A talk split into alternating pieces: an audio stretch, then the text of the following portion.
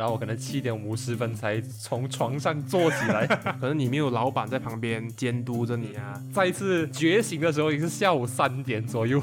现在插播一段听众交流环节，在这个环节呢，我们随机抽取一些听众的留言进行交流。我有看过一个非常有意思的一句话，我觉得超神奇的，就是往往结果都会是让你惊讶的，就好像比如说你现在在家里看到你的父母，你就会非常的有点惊讶的发现，你的人生格子呢，其实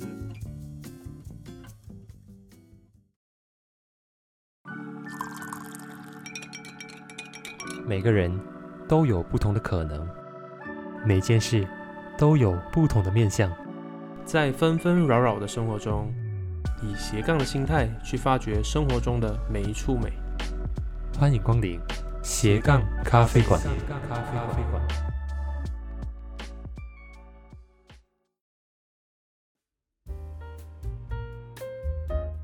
欢迎各位回到斜杠咖啡馆，我是启文。我是知县，在这里先跟大家简单通告一下，我们的斜杠咖啡馆呢，每个月更新三期之后，会有一期固定的打烊时间啊。不过在这一周，我们的 IG 还是会持续的更新，所以大家可以持续的跟我们交流。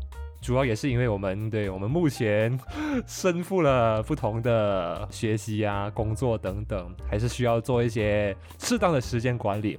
所以这一个也提到我们这一期要聊的主题哦，如何成为时间管理大师。那在刚阔别的这一周之间来，有什么想要跟大家分享的吗？这一周你干了什么？这一周还是一样啊，就是实习嘛，跟我上一期说那样，那时候我有一个全英语的那个汇报啊，那个东西呢是刚好在上周就结束了，整体的情况呢还 OK，还 OK，还 OK。恶补成功了，对 就是你要踏出自己的那种舒适圈，勇敢的去做这件事情，就觉得嗯还是可以的。所以我们可以期待一下知县老师下一期来做一期全英文的 podcast，那时候我们就由我来做啊这个串场的主持人就好了。我就觉得好像上一周我需要去做很多的英文汇报的一个准备嘛，是，所以这个也是跟我们这一期的主题是很有关系，就是时间管理。像启文刚才说，我们现在该学习的要学习，该工作的工作，过后我还是需要去做我的毕业论文什么的。而且现在我们还要做这个 podcast，是需要很多时间去准备，比如说前期的内容，对，后期的呃一些剪辑啊，一些后置后置啊，还是一些文字上面的东西，要有很足够的时间来做。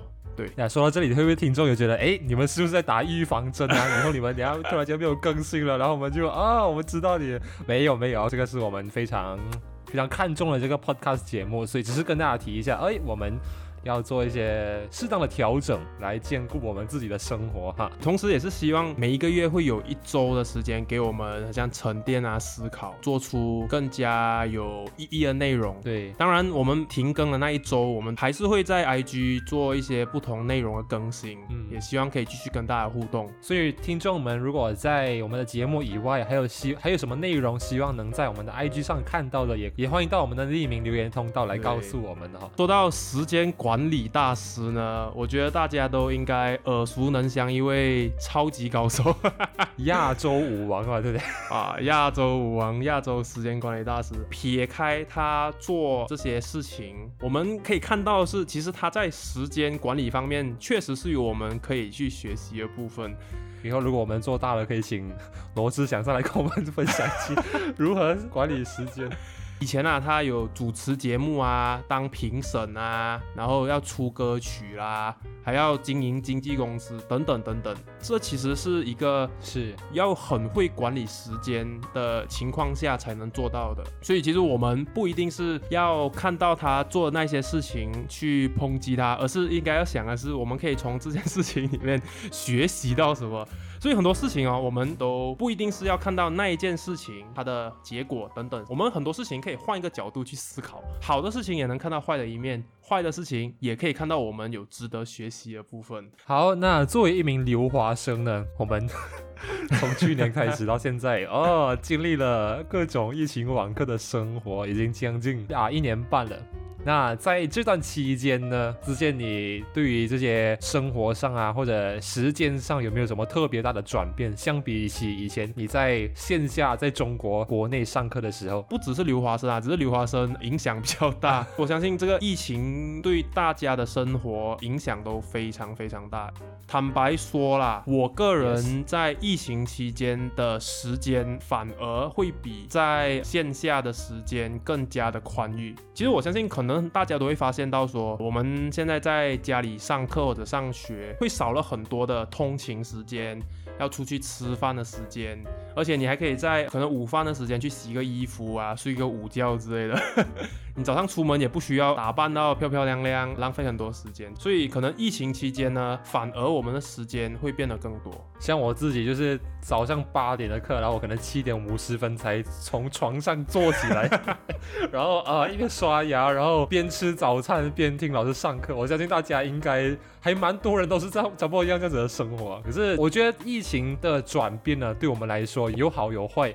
第一点就是像我们刚刚说的，嗯，减少了一些通勤啊或者一些不必要的时间上的花费，嗯。但第二点就是你要一整天都在家，那在家呢，它就不是一个适合学习的环境，它是一个适合，you know，嗯，对，所以就需要你更多的自律了。就好像你现在在家，可能我我的状态啊，可能你没有老板在旁边监督着你啊。还是怎么样？你可能不自觉就拿起手机划一划，哎，时间就过去了。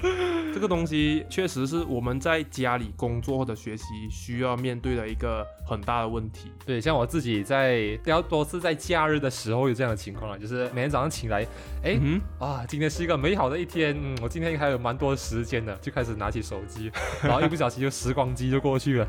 再一次觉醒的时候，已经是下午三点左右。你现在呃好像上网课嘛，对不对？那你早上起来一天的时间管理，你可以大概分享一下吗？因为我自己的课一天平均有两到三堂左右嘛，其实还是蛮多的。那我的生活基本上通常都是早上八点或者九点五十分开始。那通常我是早上八点起来，在上完课之后呢，我会固定排一个时间，可能二十分钟左右让我休息。在这之后就看一下我学业方面或者是其他方面有什么东西要处理的，根据重要性这些安排排啊。不过这些具体的东西待会我们会跟大家聊到，嗯，是跟大家聊一下我的每天的生活步调大概是怎么样，就是其实还排得蛮满一下的。看来应该是很忙的一个大学生哦。我在这个疫情期间呢，有一个特别的感悟，就是其实时间我们都很多，但是你要怎么自律的去运用那个时间，是一个很重要事情。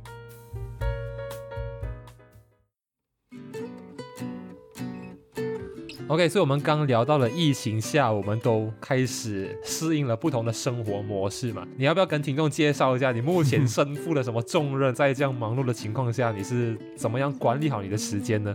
其实相比很多人啦，我的时间其实还算 OK，只是因为在家里工作，有些人还是需要去外面工作。我现在就实习嘛。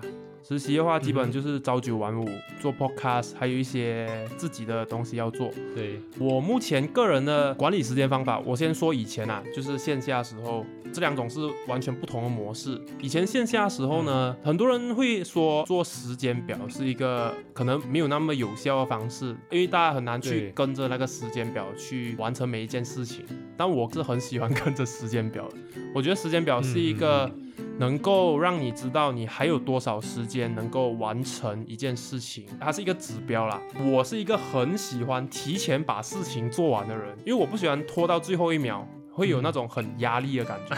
所以我的做法呢，就是做时间表，但是我时间表不是那种很细的那一种，我是说，哎，今天。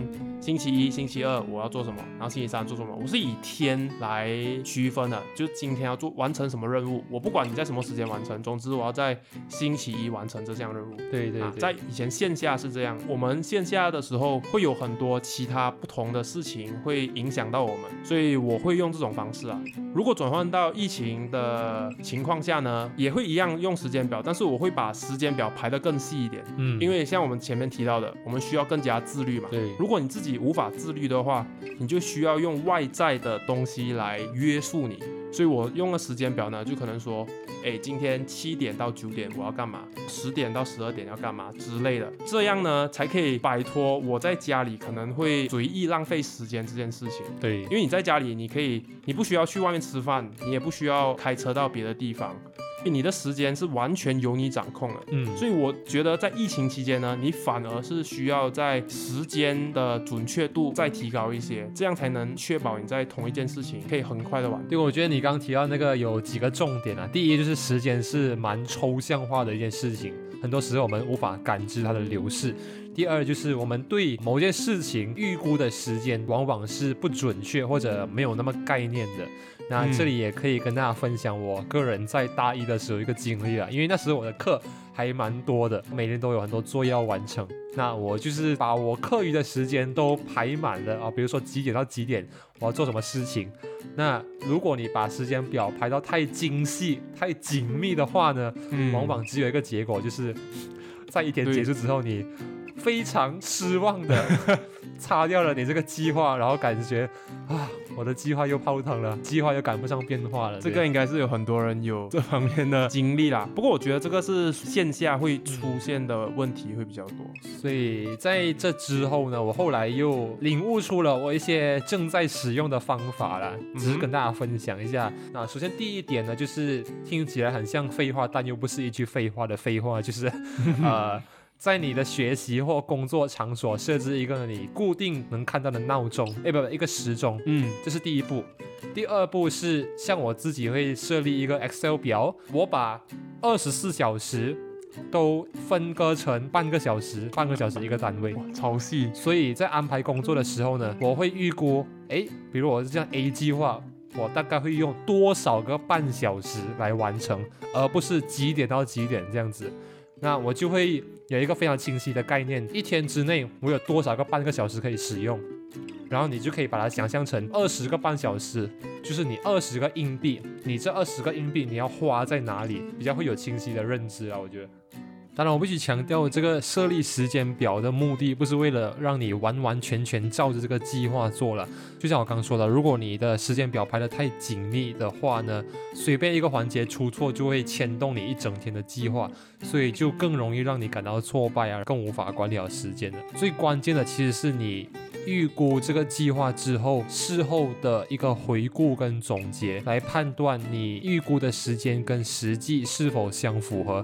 那如此反复之后呢，下一次你就可以更好的预估你的每一项任务需要花费的时间。然后同时也是可以观察自己每天有多少时间花费在了无意义的事情上面，比如划手机啊之类的。哇，这个用一个转换的思维来，对对对，看待时间这回事哦。对，像我刚刚说的，时间是一个非常抽象的东西，这是一个能让你把它具象化的一件事情。那做完这一步呢，还有一步比较重要的就是，在你安排完你你一天的计划之后，我自己旁边会留一个栏目了，来回顾，哎。所以，比如说我刚安排 A 计划是两点到三点，对，那我实际上做完之后是多久？然后我再记录，哎，哦，其实花了三小时，那我就会对这个工作任务下次有个更清晰的认知。说到这个呃做时间表这回事哦，有一些人呢是比较喜欢用 Excel 来做，然后有一些呢是喜欢用那种手账本，你知道吗？他们是很喜欢画。画成一个很美的那一种美美的手账本，对你就会让你更有那种动力，想要去完成它。不过这个要看个人的个性啊，像我，我们都一样，就是比较喜欢用 Excel，感觉也比较方便，然后我们也没有太高的美术细胞，你画到自己看到不想去。去把它填满。对，所以如果你有能力去画比较呃漂亮的那种手账本啊，我是觉得那一种会加大你的动力，去更好的运用你的时间。对，主要是找到你最适合你自己的方式啊。像手账本，我确实看到很多还蛮漂亮的。不过如果换成是我的话，我应该会各种各样的那些胶带，然后那些笔记本都散落一地，然后不知道跑去哪里的那种。我就是 OK，Excel 表还蛮适合我的。现在插播一段听众交流环节，在这个环节呢，我们随机抽取一些听众的留言进行交流。首先，第一位听众是英文不好却喜欢英文，而现在在英文教育系挣扎的人，加油哦！这位听众啊，他的留言比较长了，我说，他说喜欢你们的不同的思路和思考模式，这里发表一个小小的意见，推荐一本英文 grammar 书，书名叫《英文文法有道理》，作者是刘美君。作为未来英文老师，也希望大家不要把英文当成是一个科目，用适当的教学方式让大家提升英文。他也说，希望你们做关于马来西亚阅读风气的主题啊，感觉好多人没有领悟到阅读带来的好处。谢谢你们，加油哦！对，这确实是很同意这一点的，就是不要把英文当成一个科目。像启文之前说的也是，也欢迎大家去找这一本 grammar 书，或许大家可以得到一些新的理解。然后关于马来西亚阅读风气这个主题呢，听起来我看起来也是蛮有兴趣的。可能过后几集我们会专门做这一期的主题，对，可以留守留守一下我们的节目啊，Stay tuned。那好，下一位听众是来自星星的你，他说口音只是一个身份象征，是象征某一个特定的地区的群体而已，应该感到骄傲才对。只要表达清晰，大家都听得懂。然后希望启文做全英文的 podcast，然后可以尝试一下苏格兰和爱尔兰口音。哇塞，这个是。Cockney accent 我还可以懂一点了，这个我可以去找一找哦。不过关于口音这个东西，我个人是非常认同的。就是很多时候马来西亚人啊，我不知道大家会不会有一点小自卑，觉得哦我们的发音不大标准。可是我们应该要以此为傲才对，因为这就是我们马来西亚人的象征。其实我也是蛮期待奇文的全英文 podcast 啊，大家可以继续啊在我们的匿名留言箱。啊，推动这个进程，全英文 podcast。我思考一下，可能你会看到一集有三十秒了。嗯，OK 了，三十秒全英文 podcast。好，下一位听众是平平无奇的国中生，他说这两年被关在家里实在太久了啊。对，I feel you。他想在 speaking 方面感觉真的退步了很多，希望可以做一期关于 speaking 的节目。现在真的没什么机会在网课阶段，而且 speaking 在考试也是占了一部分，感觉有点压力呀。来，怎么样？关于 speaking 这个东西，实习生有什么好？启文又可以来教学。对，我觉得大家都可以尽力的继续推动启文去做这件事情，因为他在 speaking 方面呢，像他以前做过老师，这个过程他在班上啊都必须要跟学生交流相关的技巧啊，非常的期待。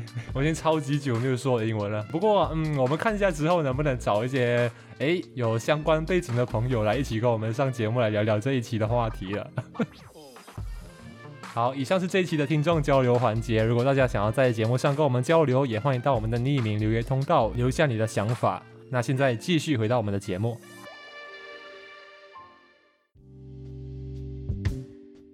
呃，说到时间这回事呢，我会觉得说，人生已经人生短短几十年嘛，我们平均寿命啊，应该可以活到七八十岁。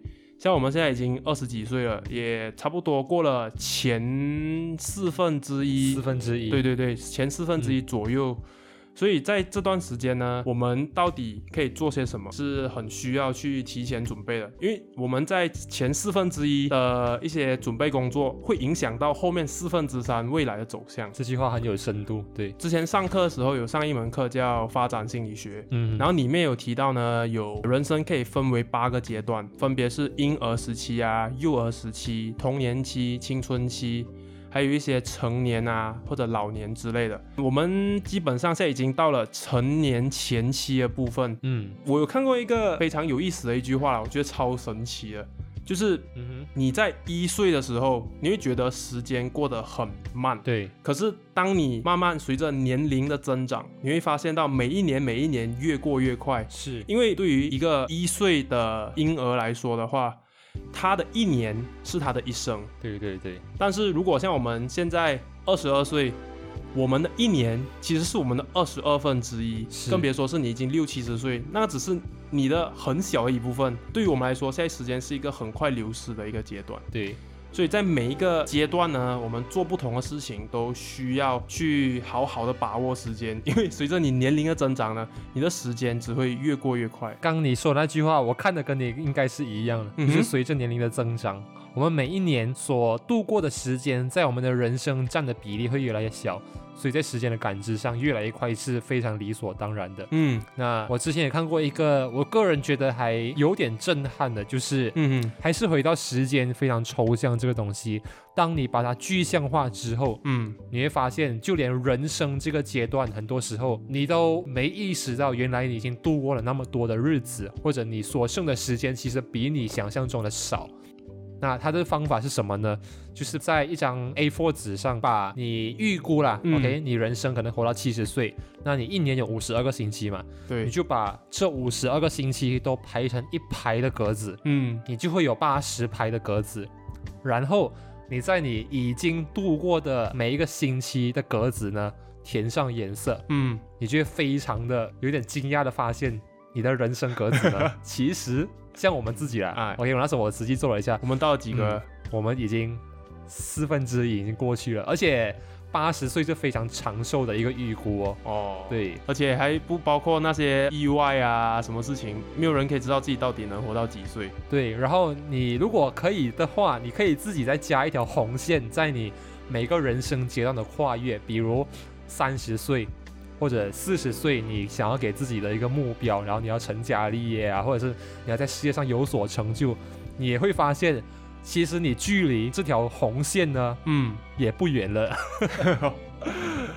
还是回到那一点，当时间它是一个很抽象化的时候，很多时候我们无法感知。嗯，当你把它具象化之后，往往结果都会是让你惊讶的。其实有时候啊，我们想要珍惜时间啊，不只是为了生存，不是我们一个生物个体能够活多长时间。嗯，其实有时想哦，你珍惜你的时间呢，反而是让你有更多的时间去爱你想爱的人，或者是做你很多想做的事情。嗯，因为到了某一个人生的阶段啊，你会被很多事情所捆绑啊，像是你要工作啊，是，然后你要花很多时间去赚钱、还房贷、还车贷等等。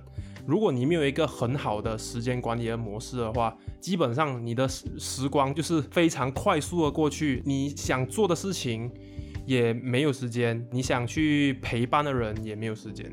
所以说，你提前学习好如何去规划自己的人生呢，至少不会到你老年之后，你再看回来你这一段时光呢，你会觉得，哎，怎么 没有什么印象，你知道吗？回首已是百年身这样子。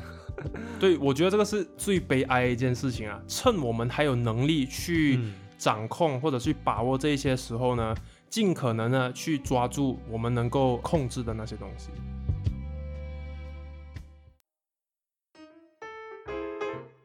好，所以跟大家聊了一下我们个人在时间管理上的经历啊，这里也推荐一些我们觉得值得分享的书籍和电影给大家。因为呢，其实我们也觉得啦，很多东西我们都是纸上谈兵嘛。如果我们可以看一些电影啊，或者一一些书籍啊，它会很快的可以激起你想要去珍惜时间或者管理时间的一个方法。我个人觉得有两本书籍值得推荐啊，我个人读过了。第一本是《番茄工作法》，有兴趣的各位可以去找一下，它里面提到了一点，我觉得还蛮蛮实用的，就是把你的任务呢分割成二十五分钟加五分钟。那这二十五分钟是不可分割也不可打断的，在你开始一项任务，你就要直接工作二十五分钟后，然后来休息五分钟，如此的反复。这样还可以提高你的这些工作效率。当然，我这里只是简单提一下了，大家有兴趣的话可以看一下那本书。嗯第二本就是叫《自控力》，因为这本书主要在说的是你在执行任务上如何保持专注，其中有一点叫冥想，可能有一些听众有实际操作过，但如果没有操作过的话，你可以尝试一下。就是其实冥想的步骤也非常的简单啊，就是呃你找一个地方静坐，然后嗯，关注一下自己的呼吸等等。大家有兴趣的话可以去找一下。对，其实请问你这本自控力呢，我之前也是有碰巧看过，嗯而且看了好几遍。里面你说那个冥想呢，我实际操作了几遍啊，我觉得真的是很有效。对对对。但是我想问你的是，你你在冥想的时候啊，你脑子里面通常。是放空的状态，还是你有你有在想一些事情吗？我个人呢是想象成是一个绝对放空的一个画面，把我的大脑。可是，在这样的情况下呢，你的大脑会很不由自主的乱想一些东西，比如现在听众们，我现在叫你不要去想一个粉红色的大象，你是不是马上就想起了？对，所以就是当你在尝试抑制大脑不要去想任何一件事情的时候，往往会有反效果。所以我个人的操作方式是把你的大脑想象成是一个完全放空的状态。那在这样的情况下，它自然产生的每一个想法都是一朵一朵的云。然后你要做的是，就是把你的呼吸想象成是一阵风，嗯你每一次的呼吸都是吹散这朵云。所以如此的反复呢，就可以很自然的把你脑中不断冒出的想法一步一步的消除掉，从而达到一个静下心来的一个效果。对，这点我是同意的。就是我觉得冥想的时候，就尽可能不要去想你平常应该要做的事情。对对对，我的做法呢是关注你现在的呼吸跟你眼对前对对，所看到的东西，因为一般上我们冥想的时候都是闭着眼睛嘛，所以我个人是会专注于我眼前看的那片漆黑，对对对对对，就是一直去好像跟他交流一种感觉。然后我最大的体会是呢，当你冥想结束之后，你感觉你的人的精神会好了很多，是是是就，好像你休息重新充电的那种感觉。所以其实它的精髓就是关注你身上的任何一个部位，是关注你的呼吸，然后也是让你在一天纷纷扰扰的生活中结束之后呢，重新让你学习关注当下。这个也是有理论支持的啦，就是你大脑的某一部分。当然，这一个太 theory 的东西，你们可以自己去看书或者是上网找也行。这里就跟大家简单推荐一下就好。如果说到电影呢，我本身是有看过一一部电影叫做《About Time》，嗯哼，我觉得这部电影带给我的一个感受非常非常深刻。看完了之后，你会非常想去珍惜身边的每一个人啊。嗯，我先不剧透太多，主要是里面是一个时空穿越的概念啊。总之是一个男主呢，到最后他穿越回去看他以前的父亲，啊，后来因为生了孩子，无法再有穿越这个能力，他将永远无法再看到他已经去世的父亲。所以还会让我觉得说，你可以感受到时间的流逝，就好像比如说你现在在家里看到你的父母，嗯，但是可能十年、二十年后是看不到他了，因为到时候可能他已经不在了。所以你可以想象说呢，现在的你是未来的你穿越回来的一个状态。嗯，所以你是应该要好好把握你现在已经穿越回来的这个时候，好好去珍惜跟他们相处的机会。所以这个跟你管理时间、珍惜时间都有很大的关系。非常推荐大家去看《About Time》这部电影。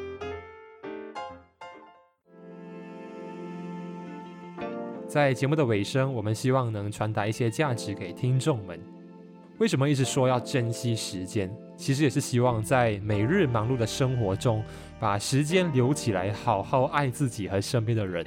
那时间管理的关键还是自律，否则终究还是无法成为时间的主人。